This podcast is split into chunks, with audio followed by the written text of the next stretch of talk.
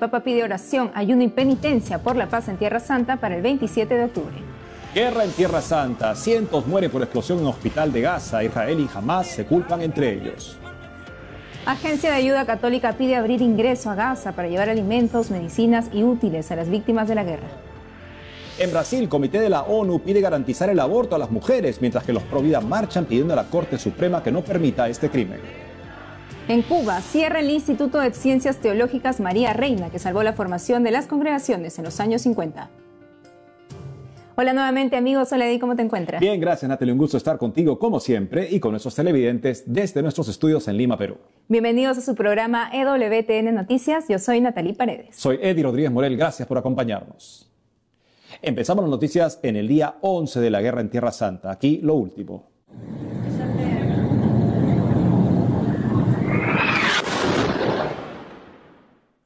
Martes 17 de octubre, 7 y 50 de la noche en Gaza, un misil cae sobre el hospital Al-Ali. Mueren cientos de palestinos y decenas quedan heridos por la explosión.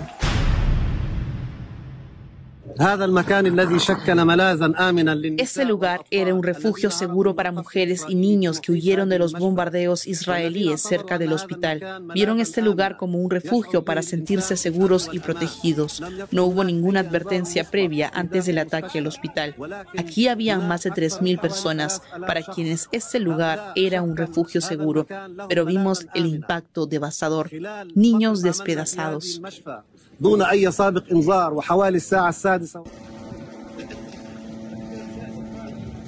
Los terroristas de Hamas y sus aliados responsabilizaron a Israel por el ataque, mientras que el gobierno israelí culpó al grupo terrorista Yihad Islámica Palestina, el segundo más sanguinario después de Hamas.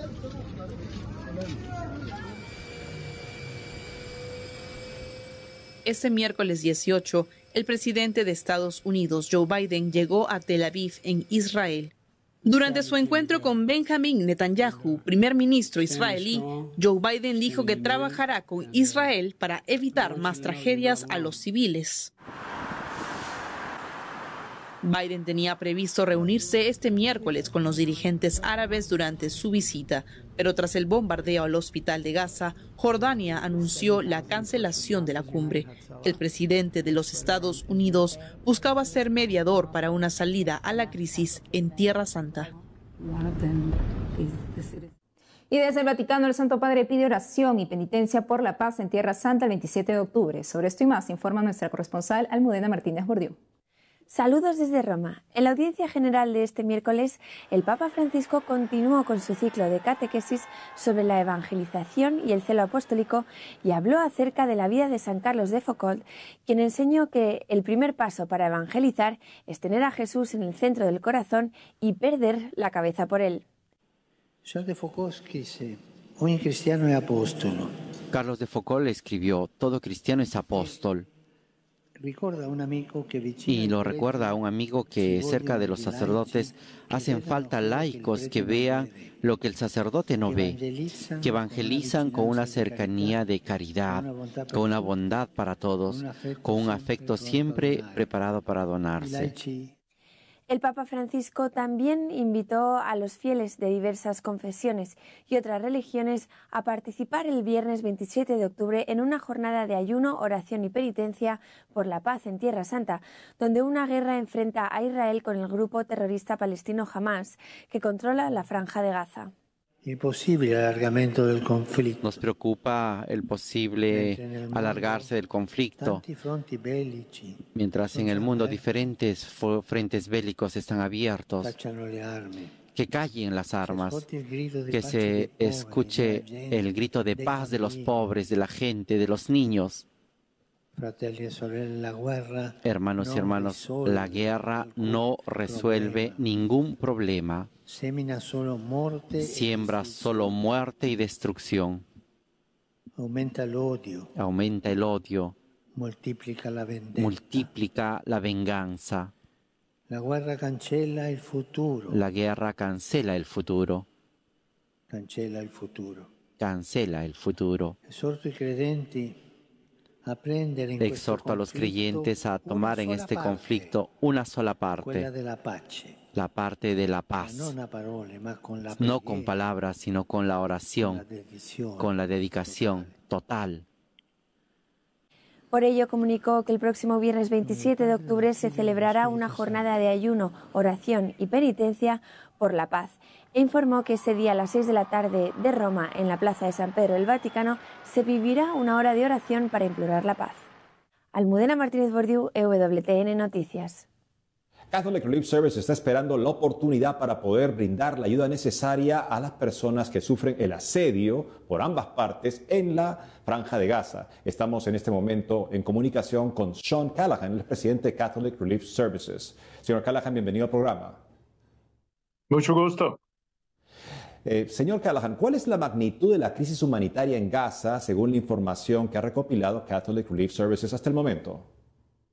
Pues la situación en Gaza es muy, muy difícil. Hay más de un millón de personas que, que, han tenido que emigrar hacia el, sur ah, de Gaza y medio de, de esas personas son, son niños.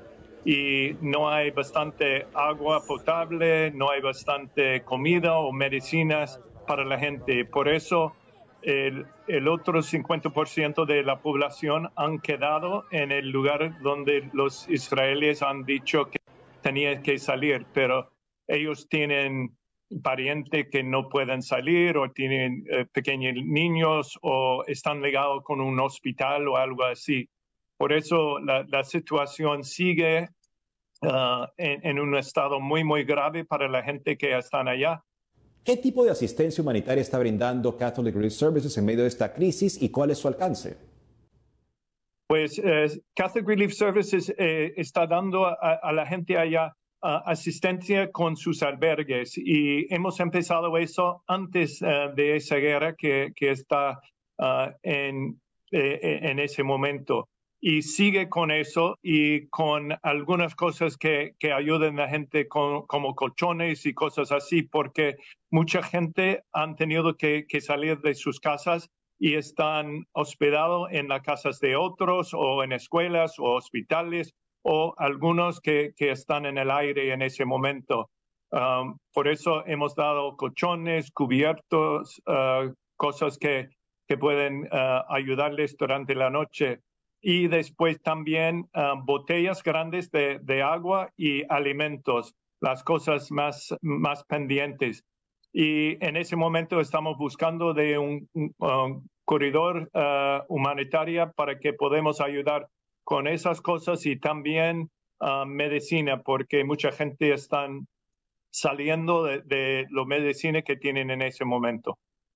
¿Cuáles son los desafíos más significativos que enfrentan las organizaciones humanitarias al operar en la franja de Gaza en este momento? Pues en ese momento es la seguridad de, de la gente, porque todavía las bombas uh, siguen y la gente está muy, muy preocupado. Nadie puede salir para, para buscar cosas que necesitan en ese momento. No pueden ir al hospital porque tienen miedo de, de van a encontrar una bomba en un lugar u otro y mucha gente han perdido sus casas en ese momento. Por eso necesitamos eh, el corredor uh, humanitario y necesitamos más que todo que quita las bombas. Señor Callahan, dada la gravedad de la situación, ¿qué desafíos anticipa Catholic Relief Services en el futuro cercano y cómo planea abordarlos? Pues uh, Catholic Services eh, está en contacto con los donantes que, que han um, soportado los esfuerzos en Gaza y hemos comunicado con ellos eh, de la realidad allá. Y los donantes como el gobierno de los Estados Unidos y algunos donantes privados, ellos uh, están de acuerdo de apoyar a la gente. Pero si no tenemos uh, electricidad, si no tenemos agua y si no tenemos alimentos y medicina, no, no hay mucho que, que, podemos hacer. Por eso estamos a la, a, a la espera de, de, que abren um, las puertas a Gaza uh, de, de, asistencia humanitaria y que podemos, um, eh, eh, que podemos entrar con un grupo también. Sean Callahan, presidente de Catholic Relief Services, gracias por haber estado con nosotros el día de hoy. A ustedes. Sanación y unidad para la misión en medio de las diferencias es lo que pueden esperar los católicos del Sínodo de la Sinodalidad, según José Manuel de Urquí, joven laico mexicano participante. Conozcamos ahora sobre la participación española en el gran evento de la Iglesia. Nuestro corresponsal Nicolás de Cárdenas informa. Beatitudine, eminencia, excelencia, cari fratelli sorelle, carissimi giovani. Saludos desde Roma, desde donde repasamos la nómina de los 21 participantes españoles en el Sínodo de la Sinodalidad. Entre ellos hay cardenales, obispos, religiosos y laicos, hombres y mujeres. De ellos todos tienen derecho a voto excepto cuatro. Veamos quiénes son. Cardenal Juan José Omella, arzobispo de Barcelona, es miembro del Consejo de Cardenales que asesora de forma directa al Papa Francisco y que forma parte del Consejo Ordinario del Sínodo. Monseñor Luis de San Martín, agustino, obispo titular de Suliana y subsecretario del Sínodo de la Sinodalidad, colabora estrechamente con el relator general cardenal Jean-Claude Olerich. Otros dos cardenales forman parte del sínodo. Son el arzobispo de Rabat, Monseñor Cristóbal López, en representación de los obispados de África septentrional, y el eh, prefecto del Dicasterio para el Diálogo Interreligioso, Monseñor Miguel Ángel Ayuso. En representación de la Conferencia Episcopal Española se encuentran en Roma el arzobispo emérito de Zaragoza, Monseñor Vicente Jiménez Zamora, que ha sido el coordinador del equipo sinodal de los obispos españoles. El arzobispo de Valladolid, Monseñor Luis Argüello García, miembro de la Comisión Permanente de la Conferencia Episcopal, y el obispo de Solsona, Monseñor Francisco Simón Conesa Ferrer, presidente de la Subcomisión Episcopal para las Relaciones Interconfesionales y el Diálogo Interreligioso. Otros tres españoles representan a porciones de la Iglesia alejadas de sus tierras de origen. El misionero arzobispo de Tegucigalpa, Monseñor José Vicente Nacher, que comparece en nombre de los obispos de Honduras. Monseñor Manuel Nin, benedictino, exarca apostólico para los católicos de rito bizantino de Grecia. Y Monseñor Enrique Figaredo, jesuita, prefecto de Batabán, en nombre de las conferencias episcopales de Laos y Camboya. También forman parte de la representación española el secretario del Dicasterio para los textos legislativos, Monseñor Juan Ignacio Arrieta, y hay varios sacerdotes entre los españoles desplazados a Roma. A propuesta del Consejo de Conferencias Episcopales de Europa está el padre Luis Manuel Romero, sacerdote secretario del equipo sinodal de la Conferencia Episcopal Española, y por designación papal el padre Luis Miguel Castillo Gualda, rector de la Basílica del Sagrado Corazón de Jesús en Valencia, y el padre Elías Rollón, vicario para la vida consagrada de la Archidiócesis de Madrid. También están presentes y con derecho a voto la religiosa hispano-nicaragüense Chisca Valladares, la teóloga Cristina Hinojés y el presidente de la Fraternidad Cristiana de Personas con Discapacidad, el laico Enrique Alarcón. Sin derecho a voto también participan la religiosa María Luisa Berzosa, el padre Elías Rollón, catedrático de la Facultad de Teología de Burgos, el padre José San José, también catedrático, pero de Derecho Canónico en la Universidad Pontificia de Salamanca, y la coordinadora del Foro Internacional de Acción Católica, Eva Fernández Mateo. Desde la Plaza de San Pedro en el Vaticano, Nicolás de Cárdenas, EWTN Noticias. Ahora sabemos parte de los temas de preocupación de la Iglesia en Colombia que esta delegación llevó al sínodo. Nuestra corresponsalidad Lozada nos cuenta. Durante estos primeros días de la Asamblea del Sínodo, en el Círculo Menor o la mesa de trabajo en la que participa la hermana Gloria Liliana Franco, religiosa colombiana que preside la Confederación Latinoamericana y Caribeña de Religiosos y Religiosas, junto al cardenal Luis José Rueda Aparicio, arzobispo de Bogotá y presidente del Episcopado colombiano temas eh, como la migración, la trata de personas y las víctimas de desplazamiento forzado han sido protagonistas en esos espacios de discernimiento y diálogo sostenidos allí. Así lo dio a conocer la religiosa colombiana durante la rueda de prensa ofrecida en el contexto de la Asamblea este 10 de octubre en la que estuvo como vocera. La hermana Gloria Liliana también dijo que la iglesia está llamada a tener una voz cada vez más profética ante situaciones como la xenofobia y los nacionalismos que fragmentan cada vez más la sociedad en la que vivimos. A los círculos menores llega el proceso de escucha de cada continente y coincidimos en que muchos de los continentes llevábamos la voz de las víctimas de trata de personas. En nuestro continente concretamente estamos trabajando en red, estamos unidos, vida religiosa, laicos, instituciones, incluso no creyentes, respondiendo a este fenómeno de la trata de personas. Y entonces la petición fundamentalmente pues es seguir acrecentando ese trabajo en red que posibilite la denuncia, la identificación de, de, todas esas redes y esos tejidos, esas marañas de corrupción que son las que sustentan la trata de personas, pero luego el apoyo también para lo que significa reconstruir la vida. Beatitudine, eminenze, eccellenze, cari fratelli e sorelle, carissimi giovani. Y en Brasil, dentro de los defensores de la vida, hay preocupación sobre el pedido de un comité de las Naciones Unidas a este país para garantizar acceso a servicios de aborto seguro, incluidos medicamentos abortivos, anticoncepción y anticoncepción de emergencia para las mujeres y adolescentes. El Comité de Derechos Económicos, Sociales y Culturales de la ONU publicó un informe al respecto este lunes. También piden a las autoridades de Brasil ampliar las circunstancias para que el aborto sea permitido por la ley. Veamos ahora lo que quieren los brasileños a favor de la vida. Nuestra corresponsal Natalia Queiroz informa. En Petrópolis, al sudeste del país, mil brasileños salieron a las calles el pasado domingo, Día del No Nacido, en defensa de la vida humana desde la concepción hasta la muerte natural. Ese día, brasileños de otras 105 ciudades hacían lo mismo.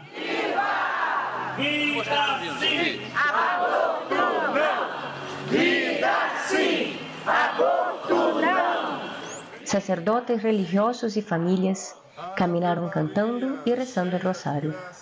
Algunos llevaban pancartas que decían, defendemos la vida desde la concepción y los que defienden el aborto están vivos porque les dejaron nacer. Las marchas fueron organizadas por la Red Nacional en Defensa de la Vida y la Familia, junto con otros movimientos pro vida de Brasil. La Iglesia Católica y otras religiones se unieron a las caminatas. En Brasilia, la capital, más de 2.000 marcharon. Arrancaron en la catedral. Recorrieron los alrededores de la sede del gobierno federal. En la diócesis de Petrópolis, el obispo Monseñor Gregorio Paixão encabezó la caminata. Dijo por qué el aborto no va. Es interesante. Critican mucho la violencia y las guerras. El aborto es la peor forma de violencia y guerra porque el agresor invade el territorio donde el niño está para destruir su mayor bien, que es la vida. Las marchas fueron un mensaje a la Suprema Corte de Brasil. Pretenden la despenalización del aborto hasta la doceava semana de gestación. También pidieron a los parlamentarios que la Câmara de Diputados apruebe el Estatuto del No Nacido, que protege la vida desde la concepción. La diputada federal Provida Cristo Nieto habló con EWTN Noticias sobre su participación como parlamentaria en la Marcha por la Vida en su ciudad, Niterói. Estas caminatas demostraron que nuestro Brasil está comprometido con la causa del ser más frágil, que es precisamente el niño por nacer, la persona humana del niño por nacer. Defendemos la vida desde la concepción hasta la muerte natural. Brasil es provida y acá no aceptaremos y no aceptamos el aborto. Desde el 22 de septiembre, la Suprema Corte tiene en suspenso la votación para despenalizar el aborto en Brasil. El presidente de la Corte, Luis Roberto Barroso, postergó la votación, pues es un tema que aún necesita más debate en la sociedad, fueron sus palabras. En Petrópolis, Natalia Queiroz, EWTN Noticias. En Cuba cierra el Instituto de Ciencias Teológicas María Reina, que salvó la formación de las congregaciones en los años 50. Nuestra corresponsal Rachel Díaz informa. Los primeros años de la Revolución cubana fueron una época convulsa para las relaciones Iglesia-Estado. El nuevo poder político, partidario de las tesis marxistas y comunistas, pretendió desterrar de la memoria nacional la fe católica. Es así en este contexto donde nace el Instituto de Ciencias Teológicas María Reina, destinado a la formación de laicos y consagrados. En la década del 60, la iglesia en Cuba fue despojada de un vasto porcentaje de sus inmuebles y obligada a cerrar muchos de sus servicios. También fueron expulsadas un buen número de congregaciones religiosas. En ese contexto, sobrevino un periodo muy difícil para los católicos en la isla. Durante esos años, los obispos cubanos designaron como encargado de las religiosas que eligieron quedarse al jesuita Felicísimo Sánchez. El padre Sánchez mostró interés por ampliar los conocimientos de las monjas y difundir los documentos del Concilio Vaticano II. Con esta idea se fundó el Instituto María Reina el 16 de noviembre de 1967 para formar a laicos y religiosos. Las clases comenzaron con 53 religiosas y 32 laicos, y con el tiempo los cursos se establecieron en varias sedes y se reajustaron los planes formativos de acuerdo a los requerimientos de cada etapa. En los años 90 el Instituto María Reina abrió sus puertas también a diferentes congregaciones que necesitaban formar a sus novicios. Amplió su programa de estudios con la colaboración del Colegio Hermanos de la Salle de Bogotá. Asimismo, se afilió a la Universidad Iberoamericana de México. Durante más de 50 años impartió formación teológica y humana a varias generaciones de católicos cubanos, en especial a los religiosos que optaron por seguir en Cuba, a pesar de las carencias y la hostilidad. Nosotros lo recibimos todo de María Reina, porque nosotras llegábamos con la formación que tenían los jóvenes en ese momento en la iglesia, eh, que no conocíamos mucho, no había libros, no había... Entonces eh, no había Biblia, aprendimos todo y tuvimos muy buenos profesores. Nos cortaban los estudios, íbamos de misión y María Reina nos volvía a coger. Era nuestra casa, siempre podíamos volver a estudiar en cualquier tiempo. La vivencia espiritual, la vivencia humana, era una riqueza para todos nosotros. Quienes pasaron por sus aulas participaron en la misa de acción de gracias al Instituto María Reina por guiar su vocación y ayudarlos a crecer en eclesialidad. Convocó la Conferencia Cubana de Religiosos y Religiosas tanto las clases de teología, historia de la iglesia en Cuba, muchas clases que me aportaron muchísimo filosofía eh, para mi pensamiento, para mi vida de espiritual y de oración. Eh, viví momentos muy fuertes en mi vida, como fue perder a mi mamá, perder a mi papá, y eh, el Instituto de María Reina me arropó con su cariño, con su acogida. Es una etapa que llevo en mi corazón y creo que va a seguir marcando toda mi etapa vocacional y de servicio a la iglesia. El cierre del Instituto María Reina es importante, pues mientras para unos ya ha cumplido su propósito, para otros es una obra que valía la pena conservar. Para mí hoy es esa mezcla, esos sentimientos de gratitud y agradecimiento por todos estos años, pero también de dolor. Mucho dolor porque realmente que se cierre este espacio eh, es algo muy es algo muy fuerte porque a veces no lo podemos calcular no podemos calcular lo que esto hace crecer a la iglesia y lo que puede acompañar al pueblo.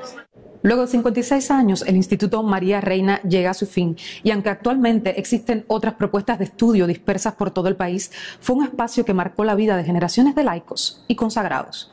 En La Habana, Cuba, Rachel Lies, EWTN Noticias.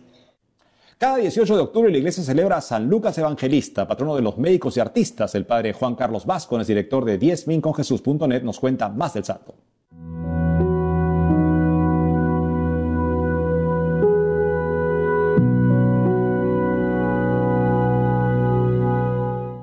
Hoy celebramos a San Lucas Evangelista, uno de los personajes más interesantes de todas las escrituras. Escribió uno de los evangelios y también los hechos de los apóstoles. De origen pagano, sabe traducir todas las costumbres judías para que la pueda entender una persona de fuera. Médico de profesión, acompañó a San Pablo y de hecho en los Hechos de los Apóstoles muchas de las cosas las narrará en primera persona cuando estuvo acompañando. San Pablo le dirá a Timoteo ya al final de su vida que muchos le habían dejado, pero que Lucas seguía con él. Un hombre realmente espectacular, que se ve que tenía una sensibilidad especial. Es el único, por ejemplo, que nos transmite la, eh, la parábola del buen samaritano.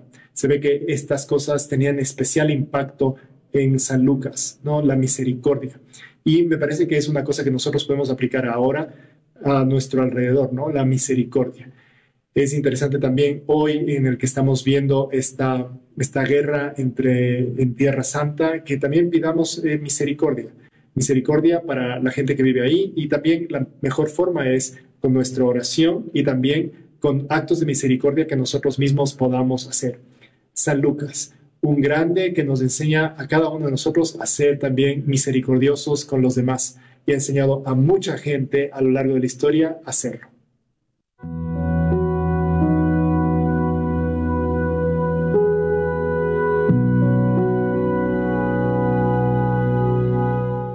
Y antes de irnos les contamos que desde este lunes 23 de octubre WTN transmitirá el especial del Sino de la Sinodalidad, donde participará nuestro compañero Eddie Rodríguez, quien viaja hasta Roma para conducir el programa especial en esta recta final de la Asamblea General. Cuéntanos más, Eddie. Así, Natalia, estoy muy contento de poder participar de este evento junto con el padre Santiago Martín. Nada más para mí es un orgullo. Buscaremos dar un criterio católico basado en la doctrina, justamente para que los televidentes puedan entender lo que está en juego y también la importancia de entenderlo todo según el magisterio constante de la Iglesia. Eh, recomendamos que nuestros televidentes visiten la página ewtn.com slash español para ver los horarios de estas transmisiones. Y nosotros estaremos aquí rezando por ustedes. Hasta mañana.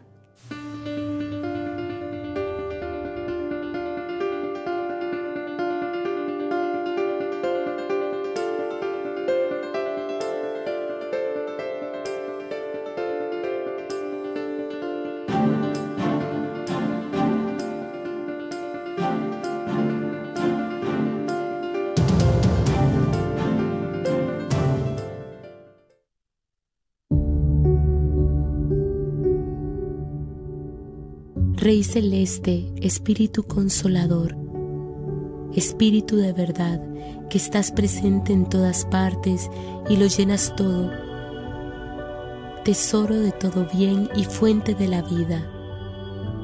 Ven, habita en nosotros, purifícanos y sálvanos, tú que eres bueno.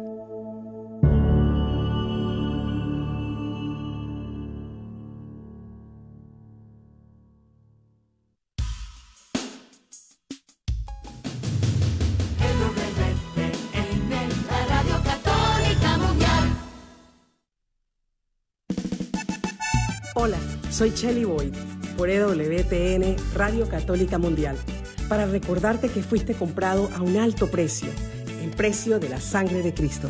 No te desperdicies porque eres de Cristo. Soy de Cristo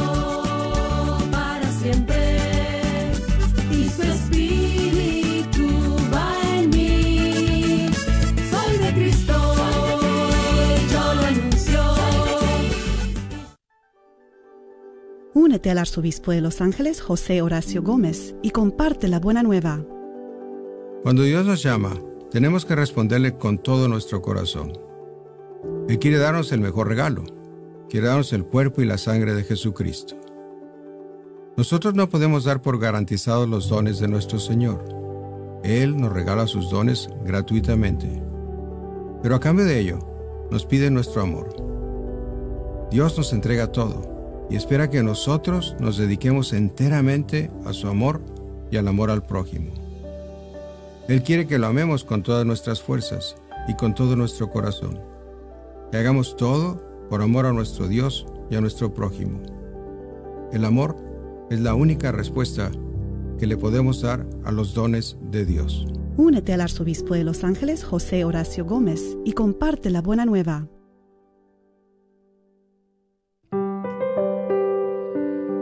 Y Jesús dijo, Yo soy el pan vivo bajado del cielo. El que come de este pan vivirá para siempre, y el pan que yo daré es mi carne, yo la doy para la vida del mundo. El que come mi carne y bebe mi sangre, tiene vida eterna, y yo lo resucitaré el último día.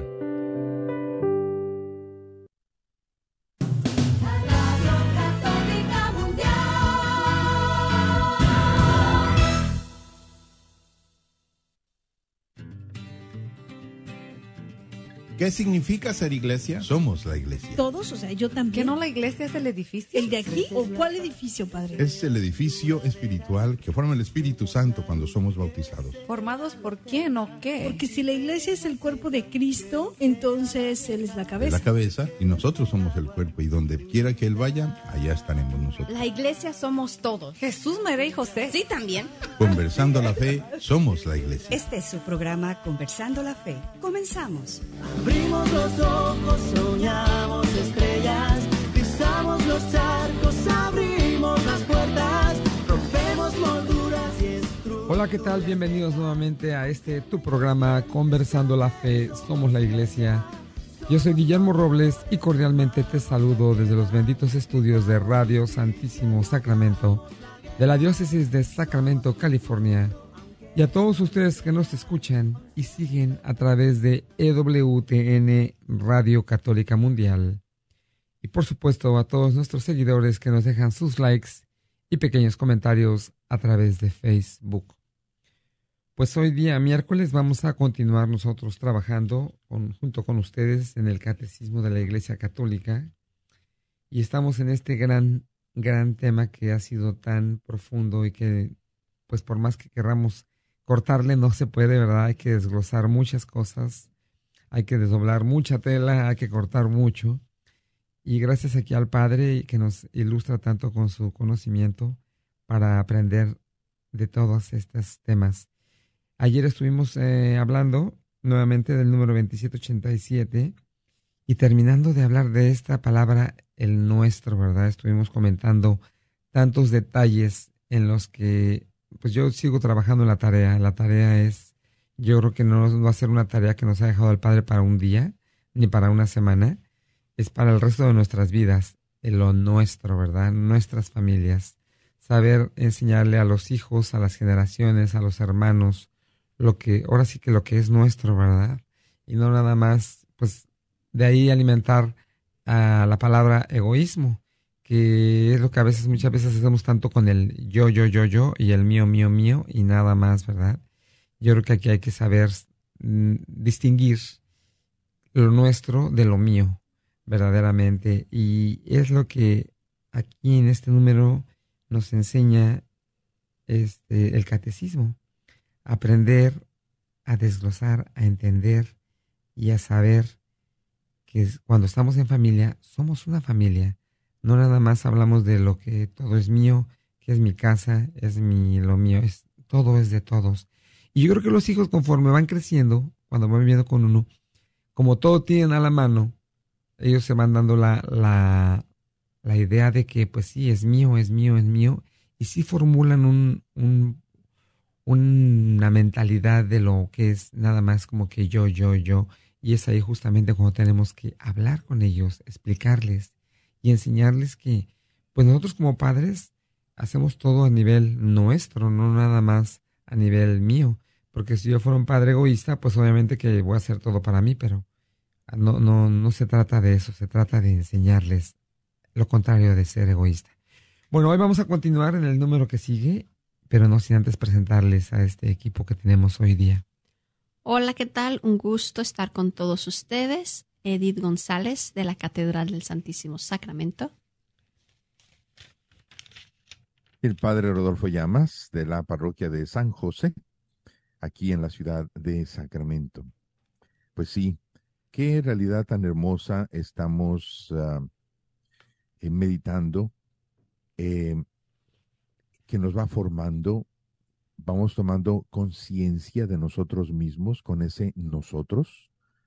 Estamos creciendo, los talentos de otras personas son míos y mis talentos son de ellos.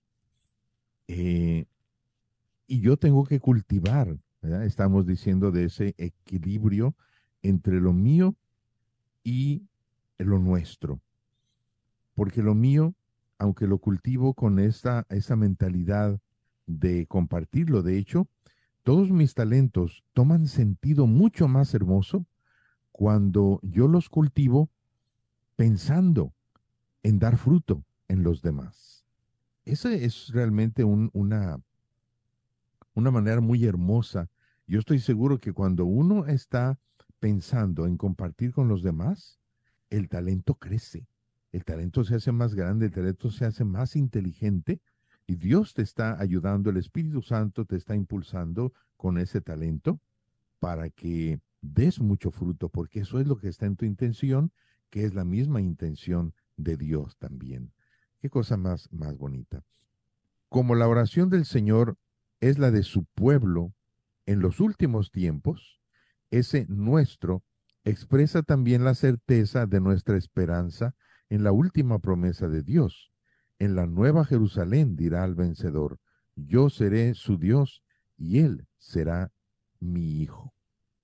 Apocalipsis 21, 7.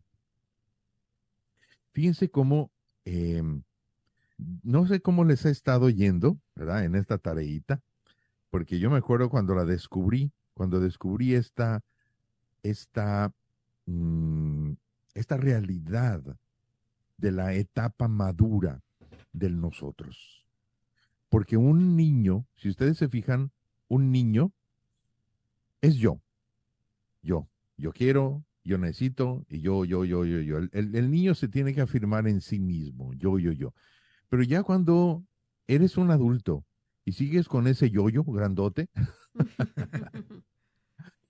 es que te falta madurez.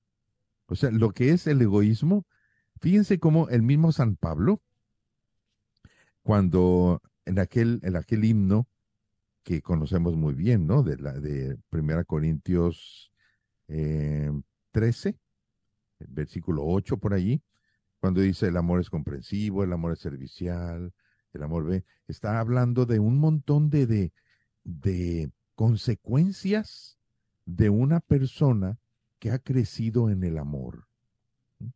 El amor que es el poder de Dios.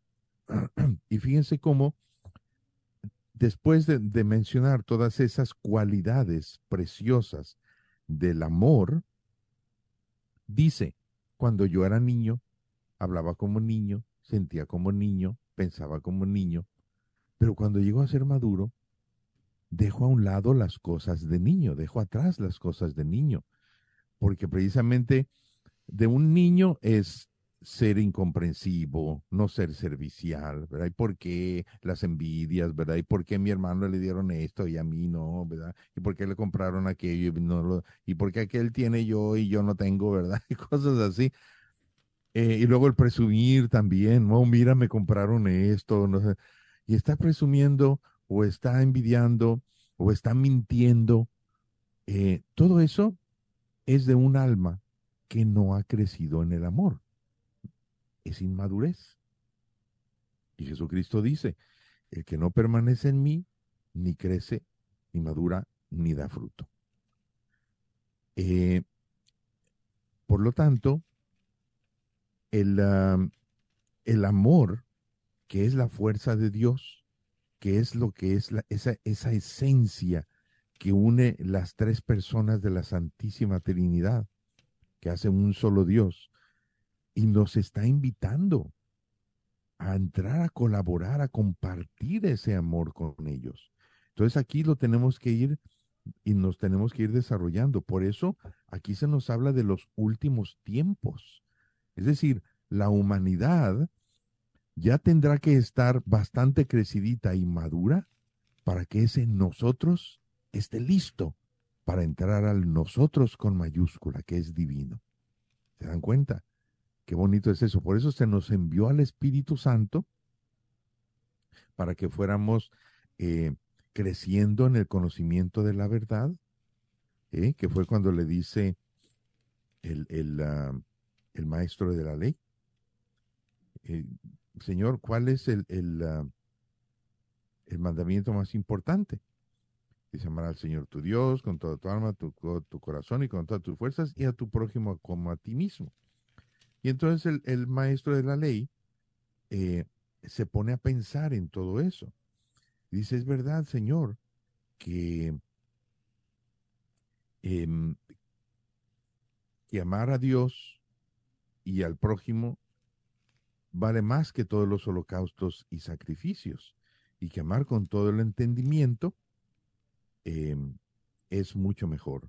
Y entonces Jesucristo le dice cuando, dice ahí el Evangelio, cuando Jesucristo vio que contestó con entendimiento, le dijo, no estás lejos del reino de los cielos. Por eso yo le diría a las personas que ya han aprendido a utilizar mucho el nosotros, eh, analícense. Por eso es, es, muy buena esta tarea que les estamos dejando. Em, a ver, analiza tu vocabulario, sobre todo cuando estás en casa. ¿Ya aprendiste a manejar el nosotros?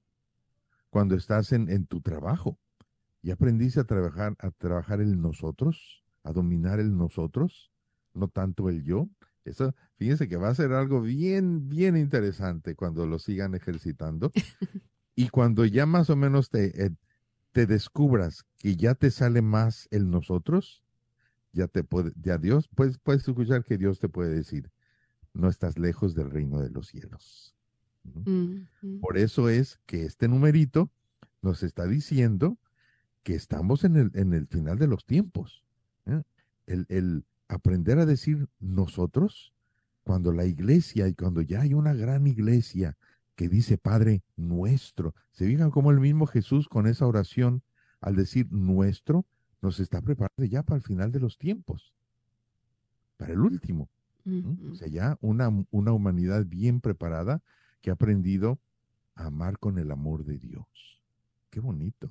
Es algo muy, muy hermoso. La perfección, la creación de Dios fue precisamente para eso, para que la humanidad aprendiera a ser con Dios. Que, que a mí me, me da mucho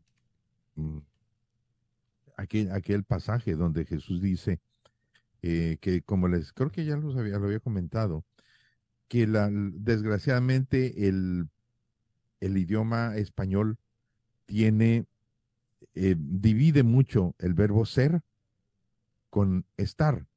Mm. Si te fijas, depende de la situación. En inglés eh, solamente existe el verbo to be, ¿verdad? I am with you. ¿Cómo lo traduces? I am with you. Yo estoy contigo. Pero es el verbo ser, no es el verbo estar. I mm. am with you quiere decir yo soy contigo. Es algo mucho más profundo. Por eso cuando, cuando yo le estaba leyendo en el inglés, ¿verdad? Ese pasaje donde dice, donde dice Jesús, voy a prepararles un lugar. I'm going to prepare a place for you. So where I am going, you, oh, no, dice, so where I am, you also may be. Para que donde yo, y, y se traduce en español, para que donde yo esté, estén también ustedes. Pero no está mm. hablando del verbo estar, es el verbo ser. Porque allá donde yo soy, ustedes sean también. Mm, Fíjate qué bonito, es mucho más profundo. Sí, sí, más profundo y más, uh, pues más adecuado, padre, porque pues eh, sabemos que, que, allá no hay tiempo ni espacio, entonces él no lo quiso poner así como para entendernos que hay muchas habitaciones y les va a preparar un lugar, pero al final, si lo dice donde yo soy, ustedes sean, es que vamos a ser. Esa es la esperanza que nosotros tenemos. Es lo que Él nos, es la, promesa, ¿verdad? Vamos a, no vamos a estar, vamos a ser, ser con Él. O sea, no, no sé, es, es un misterio, pero yo siempre me pongo a pensar, bueno, si no va a haber lugares, no va a haber casas, no va a haber cómo vamos a estar todos uno, pero es que no vamos a estar. Es, es algo que no nos podemos imaginar, pero sí es más fácil de comprender de esa manera. Vamos a ser con Dios. Qué bonito, Padre, sí. Sí, ¿no? Y es, es, algo muy, es algo muy, muy interesante porque vamos a tener cuerpo, pero va a ser un cuerpo, pues quién sabe cómo va a ser. ¿Quién sabe cómo va a ser? Porque nos vamos a poder tocar.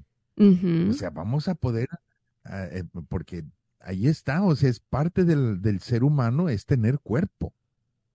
Pero ya no va a ser un cuerpo tan miserable como el que tenemos ahorita. un, cuerpo que será Forever 21, ¿verdad? Como dice. Qué suave. Ah. sí, no, sí. Como el de María, mira. Forever 16, la, la, muchachita de Nazaret, ahí se quedó ya para siempre. Para siempre. Sí, qué, qué, hermoso, Padre, qué hermoso tener nosotros esta, esta esperanza y, y, cuando lo analizamos y realmente reflexionamos en todas estas verdades tan, tan hermosas que aunque son un misterio, como usted comentaba el día de ayer, parece, mm, en lugar de ser un abismo oscuro, es plenitud. O sea, entre, como que entre más vamos conociendo, a lo mejor como que hay más dudas, pero no, no nos llevan a una oscuridad, nos llevan a una esperanza, nos llevan a, a, querer más y más y saber más y, y nos dan esa, esa paz y esa tranquilidad que, que es todo lo contrario a, a, un abismo oscuro. O sea, porque sin Dios, ¿cómo, cómo podemos comprender a la muerte sin Dios, por ejemplo? Es, es algo oscuro, es un abismo que es un es algo que no, no se puede explicar, no da paz, sino que da angustia y da miedo. Y, y todo esto es precisamente porque no tenemos esa fe, esta esperanza en, en esta promesa que Dios nos da. Estar, van a ser conmigo, vamos a hacer todos juntos. Y es lo que, como dice usted aquí en este número, ¿verdad?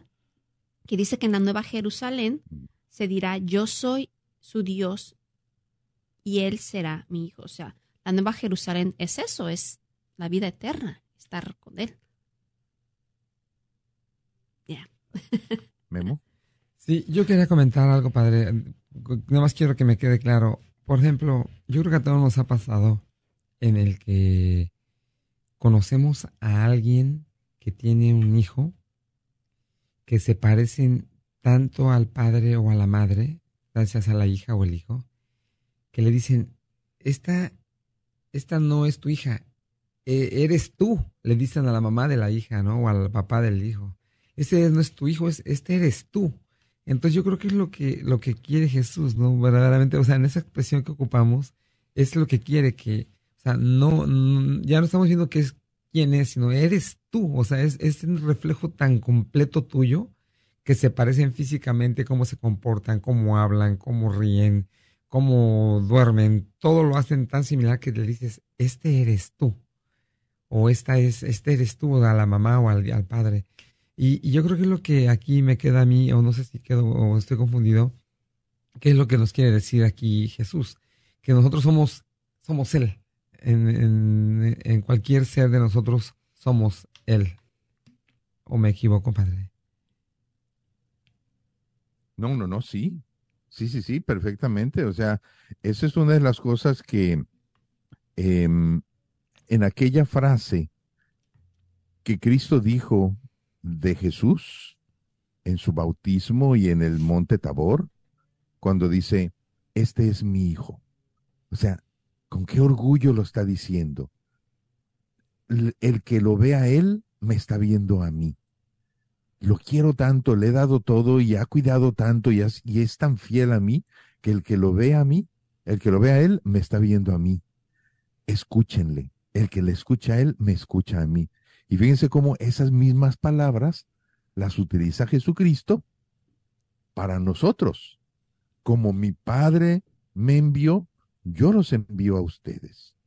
El que escuche a ustedes, me está escuchando a mí y el que les vea a ustedes me estará viendo a mí. O sea, es lo mismo. O sea, en realidad estamos metidos en una locura.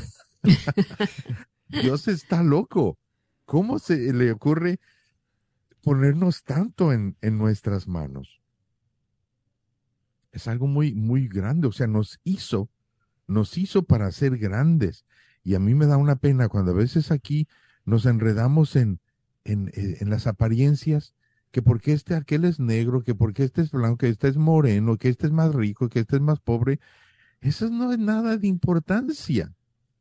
En el alma tenemos el mismísimo valor creado para el mismo objetivo, todos. Es, realmente increíble. Si pudiéramos valorarnos así. Y es en eso que se basa la identidad católica.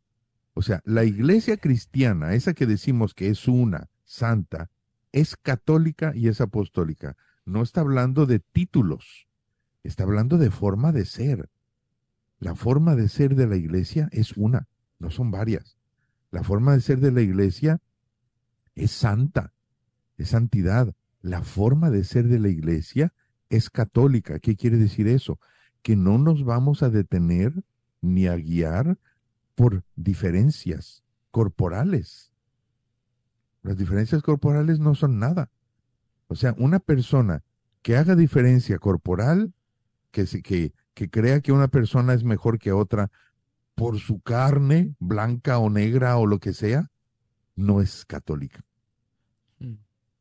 No es dentro del catolicismo. Cuando uno dice católico, o sea, un cristiano forzosamente tiene que ser católico. Porque no es un título, no es un, no es, no es, no es este apartar un tipo de iglesia. No, no, no. Así es la iglesia de Cristo. Es complicado porque, bueno, no es complicado, pero se tiene que entender. Pero socialmente hablando, es que es un tema muy controversial porque allá afuera vivimos otras cosas que verdaderamente se ven y se escuchan, claro. que, es todo lo contrario de lo que estamos hablando. Y aplicar esto allá afuera es, sería maravilloso, ¿verdad? Si todos lo hiciéramos. Pero a veces nos pasa que mm, nos transformamos, ¿verdad? Estamos aquí y somos unos y salimos acá y somos otros. Y ese es el, lo que empieza el gran problema donde no se llega a madurar esa situación. Al contrario, la estamos madurando, pero al lado opuesto, porque estamos como que del otro lado de un tiempo y de este lado de este tiempo, y mañana estoy acá y mañana estoy allá, y eso es lo que hace una descomposición social, que es verdaderamente en la que a veces vivimos en muchos lugares. Y es definitivamente el reto que tenemos, la responsabilidad que tenemos como católicos. Realmente si nos decimos católicos y comprendemos las características que, que, que esto conlleva, pues sí es, un reto muy grande, como tú dices, Memo, allá afuera, y pero no quiere decir que sea imposible. Pero también pues estamos advertidos, ¿verdad? Jesús mismo nos dijo, los van a perseguir, los van a criticar, se van a burlar de ustedes.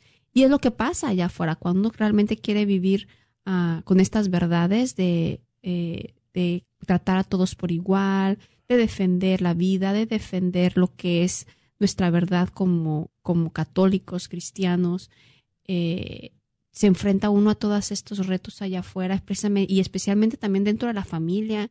Ah, y, y, no es fácil, no es fácil, pero también, eso no lo dijo Jesús, es fácil, pero pues no es imposible, pero tiene su recompensa. Entonces esa es la gran responsabilidad que tenemos como parte de la iglesia y que tenemos como cualquier rol que tengamos como padre, como esposa, como hija, como trabajadora, compañera de trabajo, jefa, lo que sea, en cualquier circunstancia, no se puede uno quitar el chaleco y luego volvérselo a poner, ¿verdad? No es así de fácil. Sí, no. Por eso esa conciencia de ser nosotros es grande. Es muy grande cuando vamos dando cuenta de todas las consecuencias que uno tiene que ir modificando, corrigiendo, en esa conciencia de ir trabajando mi conciencia de ser un nosotros, tiene mucho, tiene mucha tela que cortar. O sea, cuando tú estás en un trabajo, piensa en nosotros. Cuando eres hijo, piensa en nosotros. Cuando eres padre, piensa en nosotros.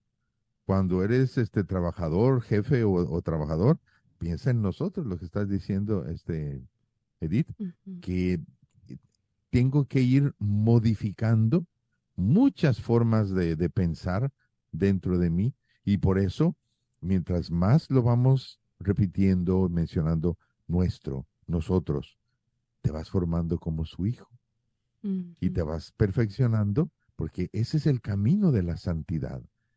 Cuando uno va eh, acostumbrándose a nosotros, realmente estás por el camino de la santidad. No estás lejos del reino de los cielos, que le dice Jesús a aquel maestro de la ley. Y fíjense, un día, eh, de hecho, cuando recién llegué yo aquí a Sacramento, pues no sé cuánto tiempo tenía apenas de llegado el obispo William Weigand y ya se había ido, no, no me acuerdo, ah, voy, a, voy, a, investigar cuándo fue que, que dejó de ser obispo, el, eh, ¿cómo se llama? Este, mm, Francis Quinn. ¿m? Francis Quinn. Porque cuando yo llegué, hubo un congreso de oración y de rezo por la paz o algo así en el Arco Arena. Y fue un, eh, fue un congreso ecuménico. Es decir, había allí todas las religiones cristianas, todas. Había católicos, había este em, eh, anglicanos, había bautistas, había todo esto. Claro, creo que los, los estos se apartaron, siempre se apartan mucho, los testigos de Jehová no estaban allí. Pero estaban allí todos ellos y estaban con sus, o sea, iban como grupos, iban como iglesia porque iban con sus, con sus este, pastores. Curioso. Y ahí estaba el obispo eh, Francis Quinn y él iba a dar una charla. Creo que dio la última, no sé si fue la última. Francis Quinn predicaba muy bonito. Y yo me acuerdo que estaba hablando acerca de esto, de que, de cómo es la iglesia de Cristo. ¿Cómo es la iglesia de Cristo? Entonces, al final de su charla nos puso a todos a decir el credo. A todos, todos y toda la- el arco arena empezó. Creo en un solo Dios, Padre Todopoderoso, creador del cielo y de la tierra. Y al final, creo en la iglesia, que es una, santa, católica y apostólica. Todos lo dijeron. Y Pues bueno, seguimos con la tarea. Sigan analizando porque no es fácil. Sigan analizando su vocabulario. pues muy bien, cordialmente me despido. Soy Guillermo Robles. Edith González. Y el Padre Rodolfo Llamas, que como siempre les da la bendición de Dios Todopoderoso, el Padre, el Hijo y el Espíritu Santo desciende sobre ustedes y les ayuda a decir nosotros. Dios. Amén. Amén. Hasta la próxima. Somos iglesia. Somos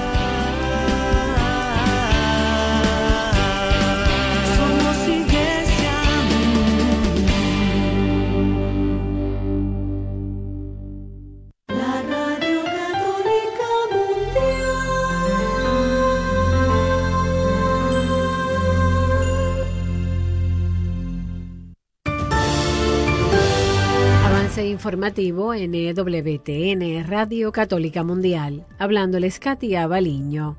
El secretario de Estado del Vaticano, Cardenal Pietro Parolin, visitó este martes la Embajada Palestina en la Santa Sede, donde condenó los ataques terroristas de Hamas y advirtió sobre la crisis humanitaria en Gaza. El cardenal Parolin visitó hoy la Embajada Palestina para reforzar su condena respecto del ataque terrorista de Hamas y expresar su preocupación por los rehenes.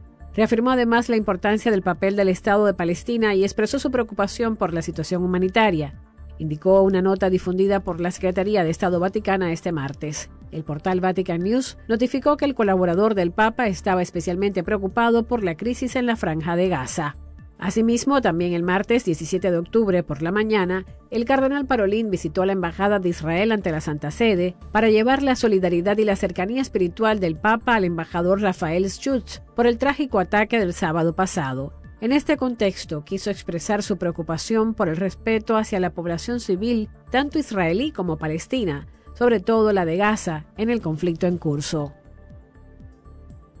El Papa Francisco ha nombrado nuevo obispo de Barra do Garças, en Brasil, al sacerdote Paulo Renato Fernández González de Campos, del clero de la diócesis de San José dos Campos. El obispo electo sucede en el cargo a Monseñor Protógenes José Luft, de 74 años, cuya renuncia ha sido aceptada por el Santo Padre. Monseñor Paulo Renato Fernández González de Campos nació el 11 de enero de 1973 en Sao Paulo. Tiene 50 años. Fue ordenado sacerdote el 20 de marzo de 2004, incardinándose en la diócesis de San José dos Campos. Manténgase bien informado en WTN Radio Católica Mundial. Gracias y que el Señor le bendiga. El amor de Dios es el árbol de la vida en medio del paraíso terrenal. Santa Teresa de Jesús.